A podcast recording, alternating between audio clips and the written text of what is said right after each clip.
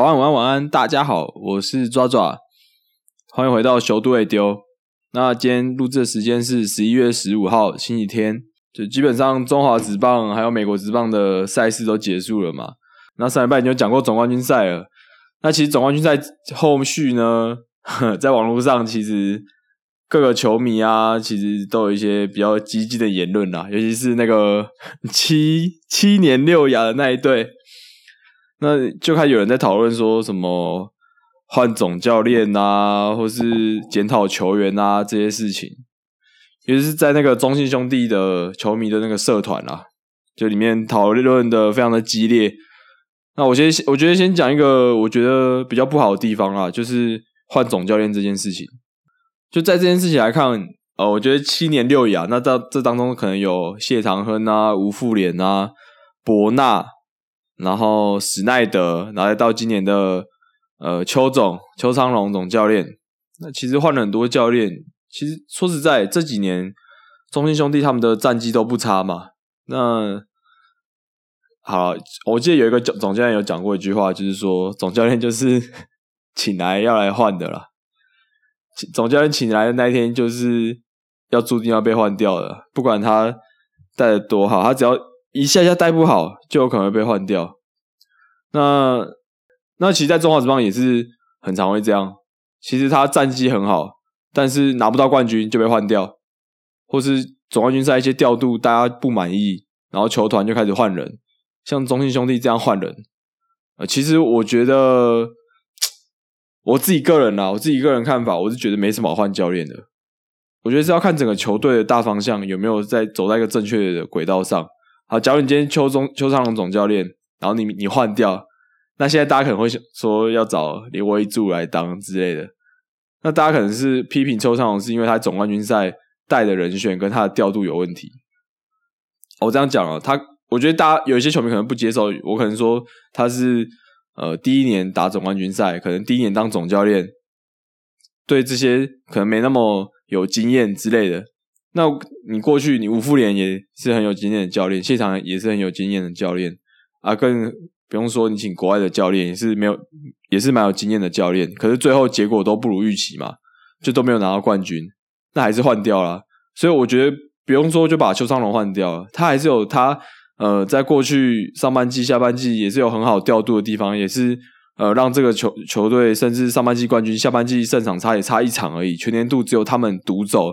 拿到五成胜率以上，就这么好的一个总教练，你就是因为他总冠军赛这样就要换掉他吗？我是觉得不必要这样啦。总教练如果越换的越频繁，我觉得对一个球队不一定是正面帮助，因为总教练他们一定都有他的习惯，那他的习惯也会搭配搭配上他觉得可以用的人是哪些人。那假设好，假设我觉得邱昌可以再待，可以再当个两三年。或者一两年好了，我觉得可能一两年、一年半这种，就他的带兵的方式，就是两三次之后发现真的是没办法拿到最后的总冠军，那我觉得再来换也 OK，因为你一直换一直换，其实选手需要适应，呃，整个教练团啊也都需要适应总教练的一些调度方式或是训练方式。如果你有一直更换各种方式的话，那其实有可能会造成球球员上面的不适应。或是一些要需要去磨合的地方，像今年富邦上半季，那很明显啊，上半季其实就是洪一中还没有找到这个球队最好的阵容嘛。的，那你说要换他吗？不会啊，因为还在磨合啊。那下半季就慢慢打出成绩来。那就算明年打不出成绩，也是差不多。那我觉得也都是还在磨合的情况下，因为其实富邦就是给他三年嘛，三年和三年这个期间，如果他拿到一次总冠军，那其实就算成功的一个合约。所以，我我是蛮认同像洪总今年直接签三年这样的想法。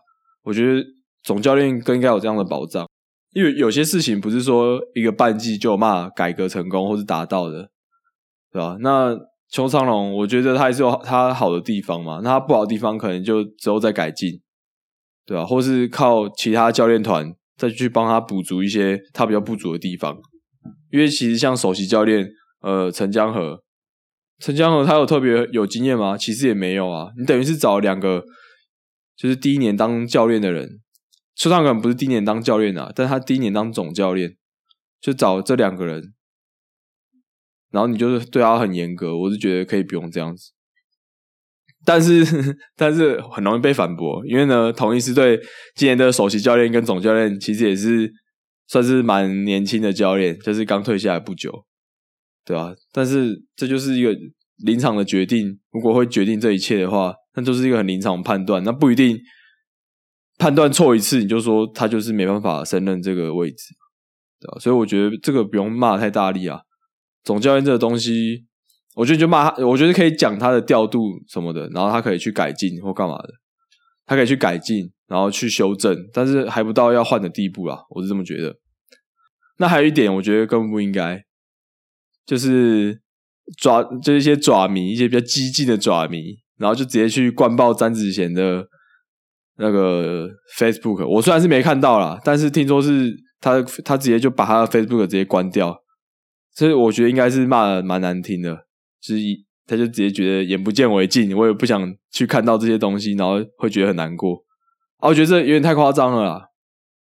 他打不好，球员其实他没有对他对球员其实没有什么责任，你知道吗？他就是打他的比赛。那如果你很在意他的表现，那你应该多帮他加油啊，不是在他打很烂的时候去骂他，去他粉丝。我觉得可以骂他，我觉得你在可能中心兄弟的社团骂他。就是说他打不好又软手干嘛的？我觉得这已经到极限了。其实这其实已经到底线，已经到边缘了。你不应该直接去他的粉丝专业骂他，而且尤其对于球员来讲，也可能要站在更多鼓励的方式，或者是去帮他加油的方式。那些软手什么，就可能只能当做我们平常调侃用啊。就是 可能在麦卡贝聊天室旁边刷的时候啊，又来了，又上来了，软手摘又上来了，就只能用那种调侃方式，可以不用。直接到他的那个粉丝专业去骂人家吗？粉丝专业那边，我觉得要多一点鼓励这种话，对吧？我觉得虽然酸球员干嘛，我们平常在酸，但我们心里其实还是很想鼓励这个球员的。所以我不知道那些人到底是什么心态，直接这样去骂他。而且我觉得重点是到最后球员还要跟球迷道歉呢，这到底是什么？这到底是什么东西？这样情况已经不对啦。球员对对球迷不应该有这种道歉啊，他就是。我觉得他就说他好好加油，你们骂到他都已经需要用道歉，说球迷对不起，我之后会再更好，这不太应该吧？而且詹子贤是向迷一个向迷算是很喜欢的球员啊，算是一个明星球员，那他既然要这样去跟球迷说对不起，我觉得，而且而且他，我觉得还有一点就是说，他是因为呃大家一直去骂他，然后骂他骂到一阵一阵子之后，然后他关粉砖，然后再回来再说对不起。我觉得这样他就就是有点好像被球迷一些压压迫压力去强迫他，就有一些压力在，所以他才说出对不起这句话，就是他心里压承受了很大的压力。啊，当然，如果有些球员他可能像打完比赛，然后就说自己自发性的，就是也觉得很懊悔，这样怎么没有表现好，然后呢，可能在呃 IG 发文，然后说呃大家。大家不好，大家大家抱歉了，让大家都是进场，感谢大家。这种这种我觉得也还好，这种这种就是因为球员他们本身当下的心情嘛，那他们会觉得好像对不起帮他加油的人，这样 OK。可是你是直接去骂人家，然后骂到人家最后出来说对不起，很像有点像像在救火吗？就是有点像是被骂到不得不说对不起。他们其实本来就不用说对不起。然后被球迷骂到想要说对不起，我觉得这样就超超级没有必要的。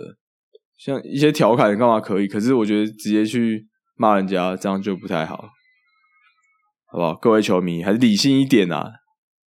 好，我跟你讲啊，富邦一直打那么烂，国徽一直软手，可是我每次都还是很想要，每次都我每次都还是会想要留言，然后去给他鼓励，也不会我我我的虽然我酸言酸语，但如果我留言给他看的，在他的 IG 留言或者是。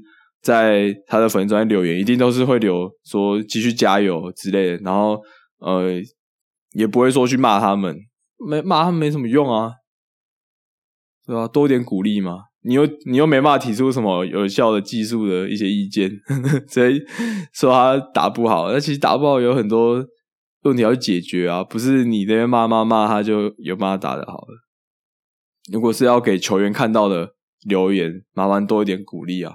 如果只是球迷之间 要取暖干嘛的，我是觉得没差啦。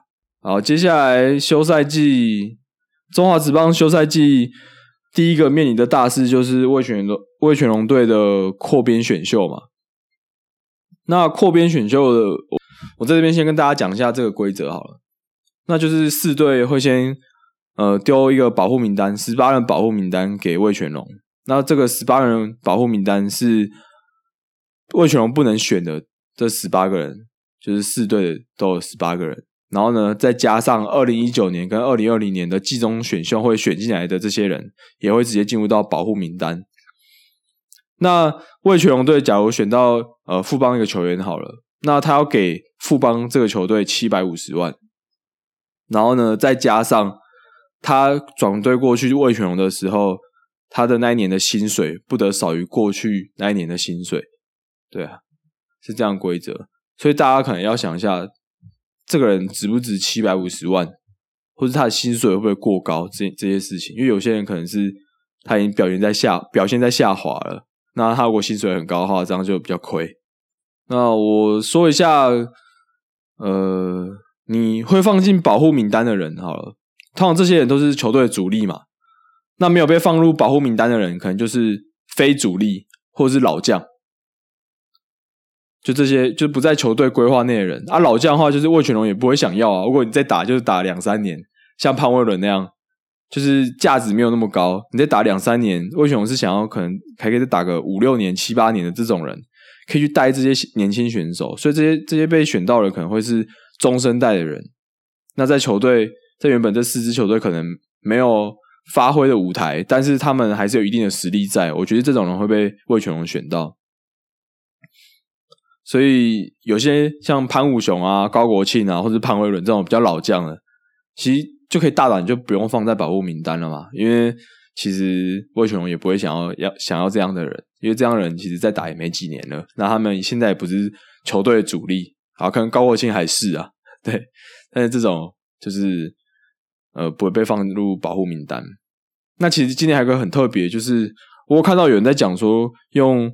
自由球员的方式，就假如他去申请自由球员，那他就不在任何一个球团内嘛。那他其那只要球团跟他有一些一个默契，就他提出自由球员，那他不在这个四的四个球团内，那他也不是他也没办法被魏选龙挑走。那跟他接洽的话，只能用自由球员的方式跟他接洽。那如果他原本的球团跟他有一个默契，就是说，那你就提自由球员，那我就。你就可以，我就可以省一个名额啊。如果这个球员是主力的话，那只要之后再他再把他签回来，就是双双方有一点默契的话，这样也可以去省一个保护名单的人。这样，但其实目前来讲，我好像没有看到有人提自由球员啊。那当然还没截止，那这个有可能是一个操作的手段。那我们今天在谈这个保护名单的时候，我们我是先把这样的情形先排掉了。对我是我我是先排掉，因为如果他提自由球员，还是有一些风险嘛，有可能其他球队就直接把他签走，就高薪挖角啊！当然希望有这种事情发生嘛，因为他其实跟球队谈默，就是如果有默契有谈好的话，其实说真的，他也不不一定真的要留在原原球队，还是会有一些风险在。对，我们就先不把这个纳入考量。那魏全龙队他主要可能。比较缺乏的，我觉得还是一个老经验的捕手。那这个老经验主要是要防守型的捕手啦，就是防守要够好。因为他们现在就是一个捕手群，就是一个很年轻，然后群龙无首，而且加上叶军章其实是很注重投捕这一块的，他真的会很希望要有一个好的捕手，一个有经验的捕手来带大带领大家配球啊什么的。那他们可能还会需要一个。呃，中外野手，那至少也是要一定的守备能力。那他们现在主要中外野手，主要是林万卫，感觉是比较像一个呃完整的中外野手。那林万卫其实也是偏老将了啦，就是他也是不太够力。那看可不可以再找到一个更强的中外野手这样子。那当然，可能有炮管的啊，或是牛棚的大将也是蛮缺乏的。那当然，如果都没有找到这些人的话，就是好的就选。反正没有在十八人名单以内的，他就选进来。好的球员就选啊，没不用再管什么位置了。我是这样觉得。好，那其实网络上也有很多这这份，其实网上也有很多这方面的分析的名单啦。那我可以提出我自己的想法。统首先统一师的十八人保护名单，我觉得投手可能就是古林瑞阳、江承彦、石子谦、刘轩达、陈运文、郑军人、黄俊彦。那捕手的话就是林佑乐跟陈崇宇。内野手林敬凯、吴杰瑞、陈崇廷、林祖杰、潘杰凯、郭富林。外野手的话是陈杰宪、苏志杰、张伟胜。我觉得是要摆张伟胜。哦，那那之前有篇文章是他投手群是多保护一个林子威，然后没有保护外野的张伟胜。那我我其实我个人在看统一师，我觉得张伟胜算是他们一个极力想要培养的新秀，其实算是他们想要培养的四号外野手。所以我觉得张伟胜不太可能放掉啊。啊，林子威其实 我觉得放掉没差，而且魏雄应该是不太会选，因为他的风险超级大，他现在还在手肘的伤势还没恢复，还在复健，对吧？是不可能选这种选手进来啦。那是所以这种选手在放在保护名单有点浪费名额。呃，投手部分我主要是选比较年轻的，然后算是在未来规划内。所以像傅余刚啊，或者邱浩军，或者王敬明，像这种我觉得偏中生代吗？我觉得已经超过中生代了，像中晚年的这种选手，我觉得我就先没有放考入那个放入保护名单了。对，那富邦的话。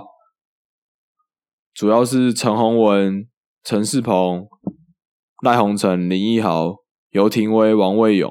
那捕手部分是林佑颖、戴培峰。内野手的话是林奕泉、蒋志贤、陈凯伦、李宗显、范国成、王正堂。是外野手的话是高国林、高国辉、林哲轩跟申浩伟。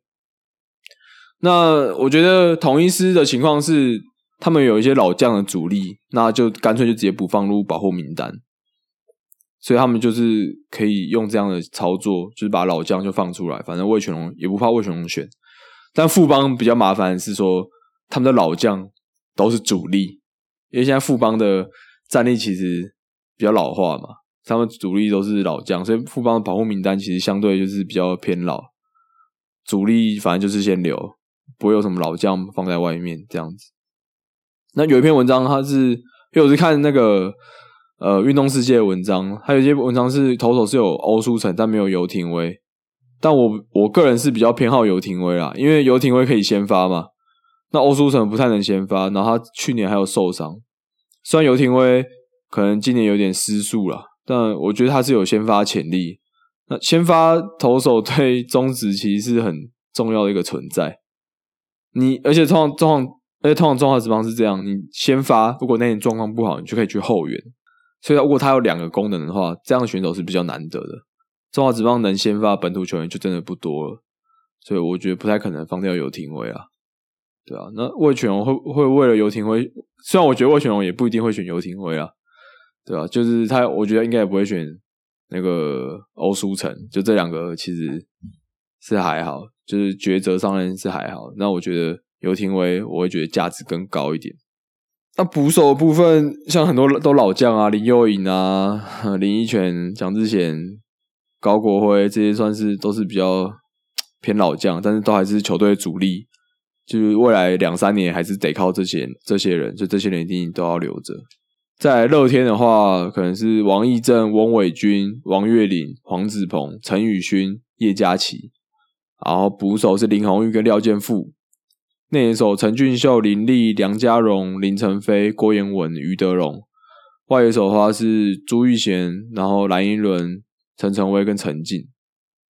那其实乐天的部分，我就跟那个在，我就跟在运动世界那篇文章有一点蛮大出入的，就是他把万昭清放进去，但我觉得万昭清的风险很大，就是你放出来，魏全龙应该也不会选啦，而你自己。你有需要保护吗？我觉得他好像还好，对，不算是一个 CP 值很高的人。然后他还要把朱俊祥放进去，那我我也是没有放朱俊祥的。那我觉得朱俊祥可能可以放进去，但是你就会就会舍弃掉一些主力的内野手，像是郭彦文啊，或是余德龙，他是没有把这两个放进去的。那他他当然有说这两个可以可能可以用 FA 的方式。申请自由球员的方式，然后来呃避免到避免掉被魏全龙选的这个机会。那如果这样的话，那当然朱俊祥可以放进来。然后在外野手部分，我也是有蛮分歧的，就是他把杨耀勋放进去。不好意思，杨耀勋三十八岁，他在打也没几年了。这种人，而且他的手背也很不太好。叶军章不是很喜欢这种人，就是手背不太好的外野手。对，这种人放出来也不会被选走。他反而没有把蓝英伦放进来。那我觉得蓝英伦是应该要放进来保护名单的。蓝英伦是很重要的一个外野手，对吧？然后他他是说陈静跟邱丹，他在选一个啦。那很明显，今年乐天给陈静很多空间啊。陈静比较像是未来规划内的外野手，邱丹可能还差一点。那捕手还要放严红军啊。那但我觉得整个乐天的走向，他他是说林红玉跟廖娟富是攻击型捕手，只有严红军是防守组的。那我觉得乐天根本就也没在管这件事情，在一军长时间就是林红玉跟廖廖建富这两个人而已，严红军。基本上是季末的时候才有比较有他的发挥空间，才要上来啊。那乐天就是一个打击靠打击的球队，他不会放掉林红玉或者廖建富，因为这两个都是主力的打者，两个必须要同时在场上，那就是一个 DH 一个捕手，那他不太可能会放掉其中一个人，然后让严红军来蹲捕，长时间这么做不太可能，除非是有人受伤或者有人状况不好才会这么做。所以严红军，我觉得他他们应该是不会放到保护名单啊，就是价值不太高啊，对啊，所以我是猜这些人啊。那 F A 的运用可能搞不好会有这样的操作，也不一定。好，然后再最后讲到是中信兄弟，那中信兄弟的话也是要摆一些就是未来的战力嘛，像他像我投手的话，我就选黄文士、陈虎。李正昌、郑凯文、吴俊伟、陈柏豪、蔡启哲，捕手的话就是高宇杰跟陈家驹；外手的话是陈子豪、詹子贤、张志豪；内野手许基宏、王威成、岳东华、姜坤宇、苏伟达、吴东荣。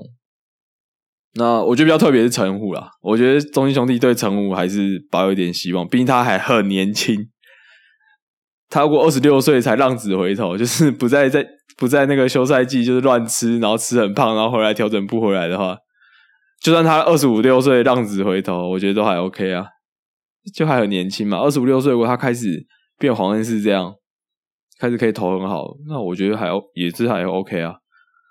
所以我觉得他还在还在规划内，所以我会有把他放进来。然后我的这个名单其实跟呃，我是有参考棒球世界一个文章嘛，那我跟他比较不一样的地方是他投手有。王义凯啊，然后还有外手是有陈文杰，那我把我分别把这两个人换掉，换成张志豪跟吴东荣，就是他内没有放吴东荣啊，我觉得这个还蛮有趣的，就是我一直觉得吴东荣完全就是中心兄弟像的二垒手啊，就他的规划内是吴东荣啊，吴东荣不可能放掉吧？好，我觉得吴东荣完完全不可能放掉，他是今年最佳十人呢。你说总冠军赛没有带他去，然后感觉好像他不在。这个规划内，这个战力内，但我跟你讲，没有带他去就是一个错误的决定，所以呢，不可能，明年一定会修正这个决定，他一定会回来，所以一定要把吴东荣放进保护名单啊。对，所以我是我就直接把王一凯换成吴东荣啊。张志豪的话，我觉得他可能可以用 F A 的那个方式去避免掉保护名单。那我觉得换成陈文杰，我觉得 OK。那如果你说不要吴东荣，然后换陈文陈文杰进来的话，我只有看打击数据啊。吴东荣的打击数据还是比较好。陈文杰二军全垒打王，但他在一军的发挥全垒打跟吴东龙打一样多支而已啊，就两支而已啊，打击率吴东荣稍微高一点，所以我还是选择吴东荣啊，好不好？支持吴东荣，最佳十人二垒手，没有被带进总冠军赛的最佳十人二垒手吴东荣，我在这边帮他声援，好不好？吴东荣声援协会，好吧？就此展开，太可惜。除非他出怪声啦，应该不会啊。他感觉人不人不是这种人。那这些名单都讲完了，就讲一下魏全龙可能会从剩下人选到哪些呃，他们会可能会想要的人。那首先第一个盖第一个讲嘛，就是捕手部分。那现在剩下的捕手比较老经验的，可能就是黄君生。哎，黄军生的话有有手背有棒子，那还有就是郭俊伟，郭俊伟的话可能就只有手背。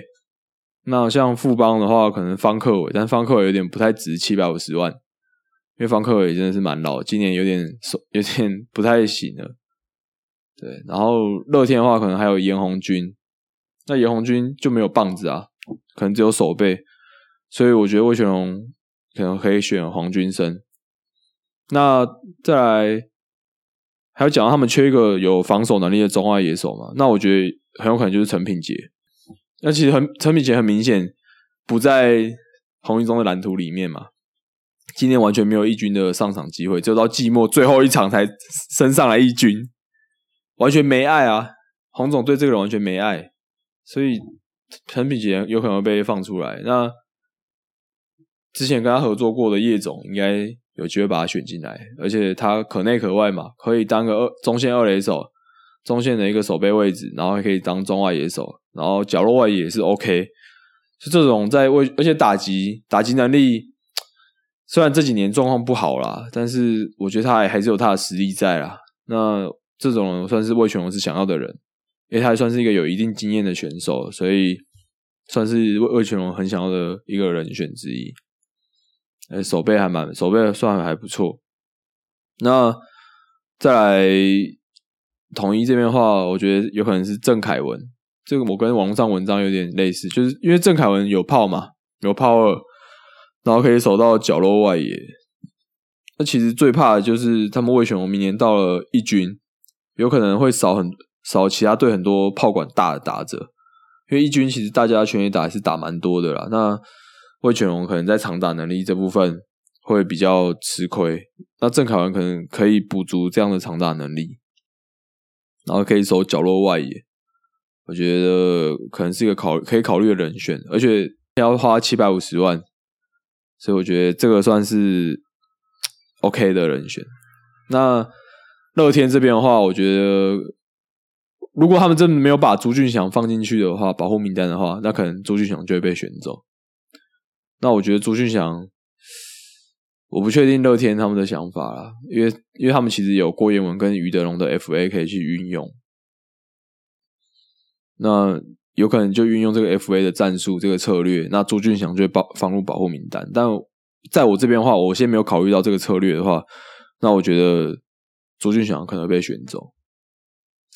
然后有一些文章写说有可能是叶嘉琪，但我觉得叶嘉琪左投，哎，左投在中华之邦是一个非常稀有的动物，觉得不可能随便就放掉，而且还是一个可以丢到一百五的左投。就算他控球目前再怎么烂，他还是一个很年轻的选手，还大有可为，不可能放掉这个人。所以我觉得有可能放到朱俊祥，这样比较，我觉得还是算没有到那么稳定。那我觉得魏雄可能就可以选到这四个球员，我预测的啦。那当然魏雄有也是有他的考量，可能跟我看的点又不太一样。就到时候十一月二十五号的时候，大家就可以揭晓有谁又要转队了。但我觉得这个话题性蛮高的啦。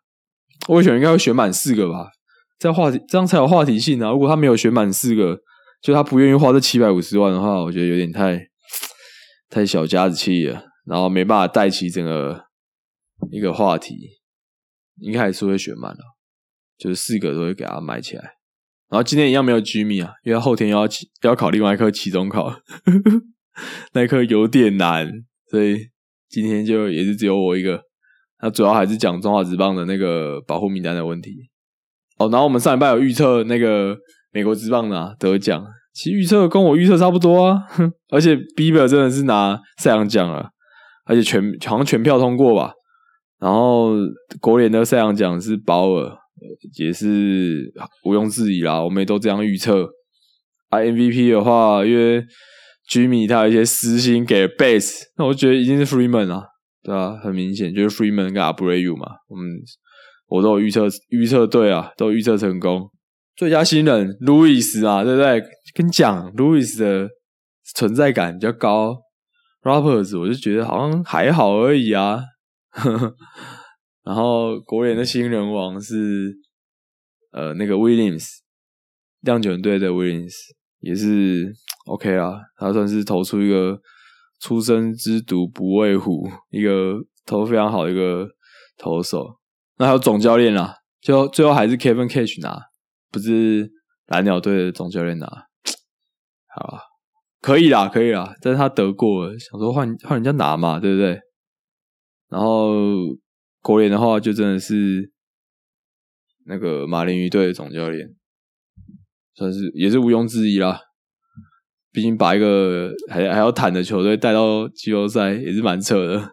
好，那今天就讲中指比较多了，今天就到这边了。好，我们下次见啦！我是抓抓，我们下次见，拜拜。